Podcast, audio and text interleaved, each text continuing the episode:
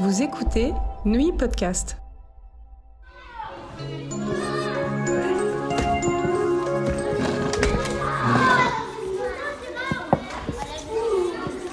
Le harcèlement scolaire, épisode 2. Rencontre avec Alexandre, Romy, Philippe et Camille du conseil municipal des jeunes. Moi, je trouve que c'est le collège. Oui, l'entrée du collège. L'entrée au collège dès la sixième, ça a un peu commencé. Primaire, on peut pas vraiment parler de harcèlement. Surtout à, part- à partir de la sixième. Ouais, sixième. En entrant en sixième, on a l'impression que les gens changent parce qu'on connaît moins de monde, qu'on a envie de se faire des amis et que peut-être il y en a qui sont prêts à tout pour se faire des amis. C'est difficile.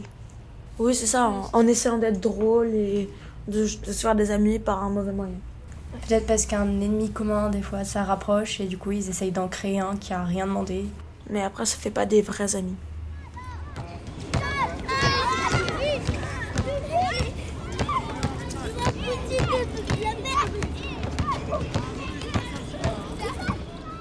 Alors pour moi, ça commence soit quand euh, une personne est différente ou euh, quand, euh, par exemple, bah, le harceleur est jaloux bah, de cette personne. Et pour moi, c'est faut faire attention parce que hum, c'est la répétition des choses. C'est aussi tous les jours dire à, à quelqu'un qu'il est mal habillé, que c'est nul ce qu'il a fait, ses notes sont nulles. si tous les jours on dit ça à quelqu'un, peut-être qu'une fois ça va, mais à la fin, euh, il va se sentir très mal.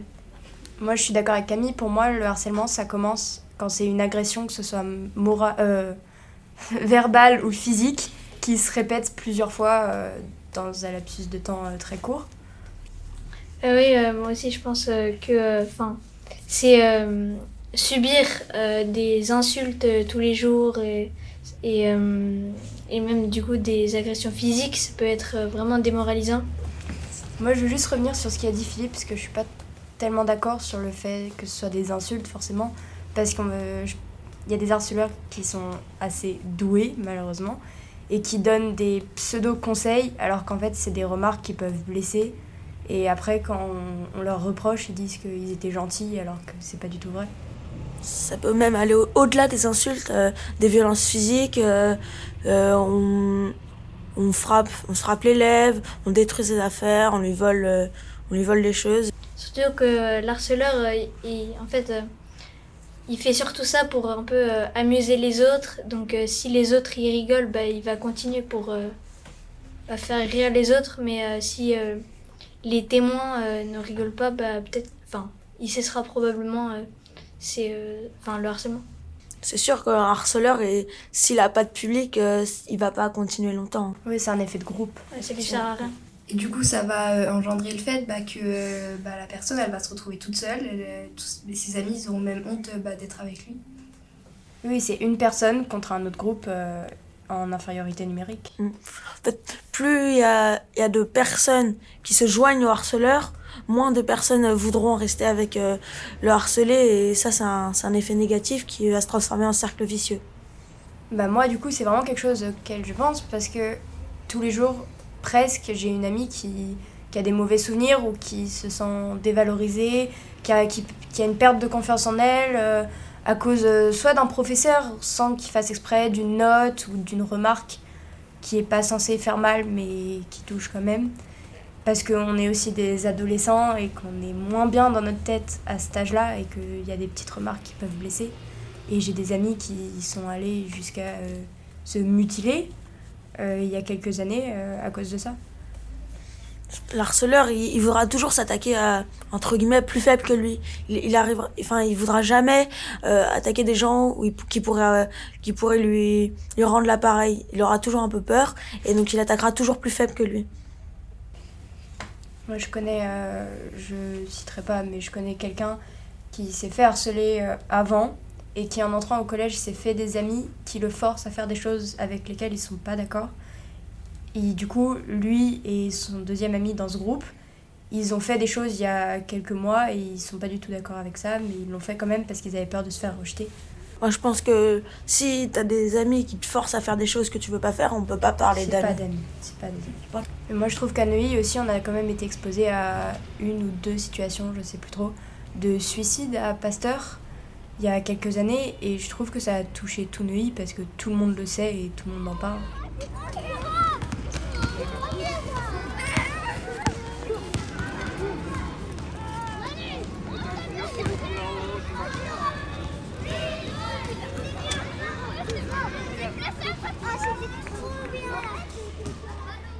Bah, aller voir un adulte, pour euh, le dire, euh, ou euh, aller voir la personne, essayer de voir euh, euh, si elle, bah, du coup, si elle se rend compte et, euh, et du coup euh, l'aider euh, dans euh, sa, enfin, la période de harcèlement.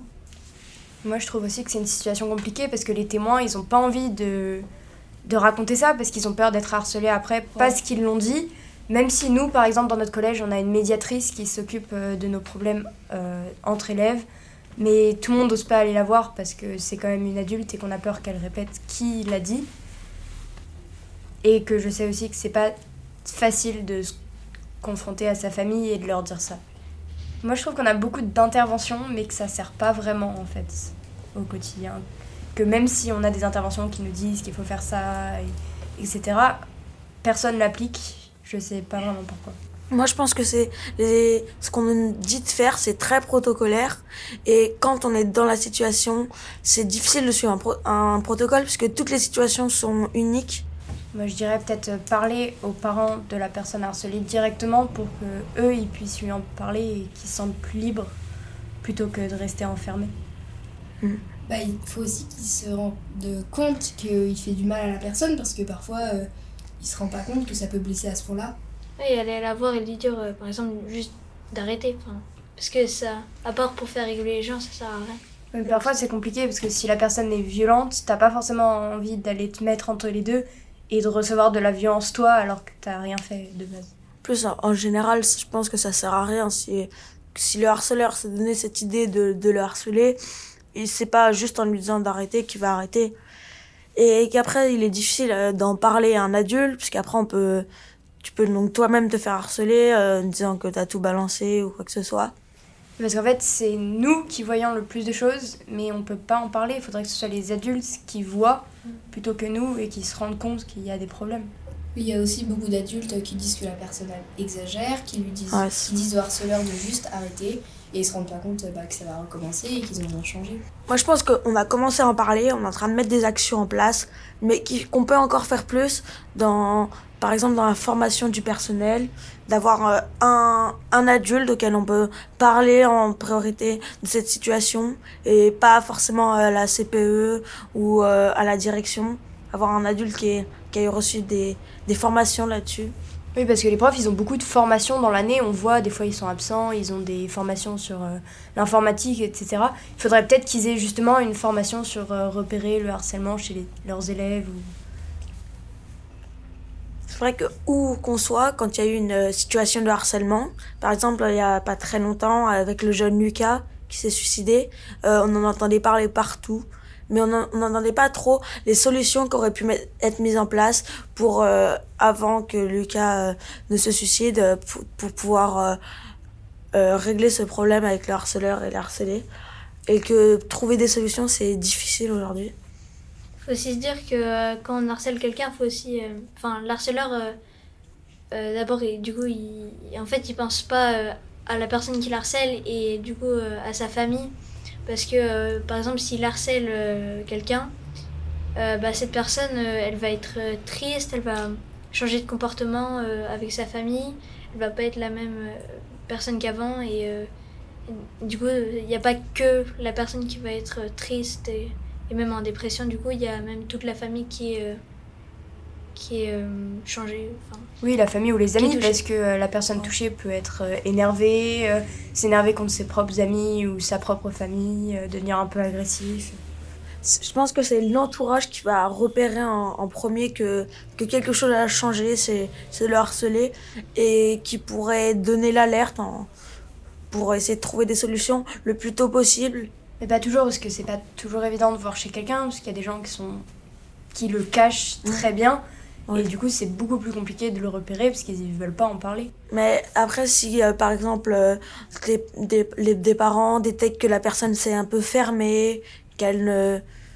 C'est difficile d'imaginer que ton enfant, il est pas bien, et après les parents, ils s'en veulent, Du coup, c'est pas évident pour des parents et surtout qu'il y a des Mm. gens qui n'ont pas leurs parents tout le temps, Ouais, c'est vrai. qui sont un peu absents et c'est pas évident euh, de repérer ça. Surtout que du coup, on ne sait pas, euh, par exemple, s'il y a des conflits euh, familiaux. euh, par exemple, si la victime déjà s'entend pas bien, par exemple, avec son père ou sa mère, ou juste un membre de sa famille, bah, déjà, ça peut toucher encore plus que une personne euh, enfin, qui est harcelée. Et Peut être peut-être à la place de nous donner une liste de consignes à réaliser dans des cas de harcèlement, il faudrait nous mettre des actions ou des systèmes qui nous permettraient de dénoncer sans être exposés. Ce qui est important si on se fait harceler, c'est d'en parler. Trouver quelqu'un à qui en parler, mais il faut absolument en parler. faut pas rester bloqué et se fermer autour de, enfin, sur soi, puisque ça va rien régler sur la situation.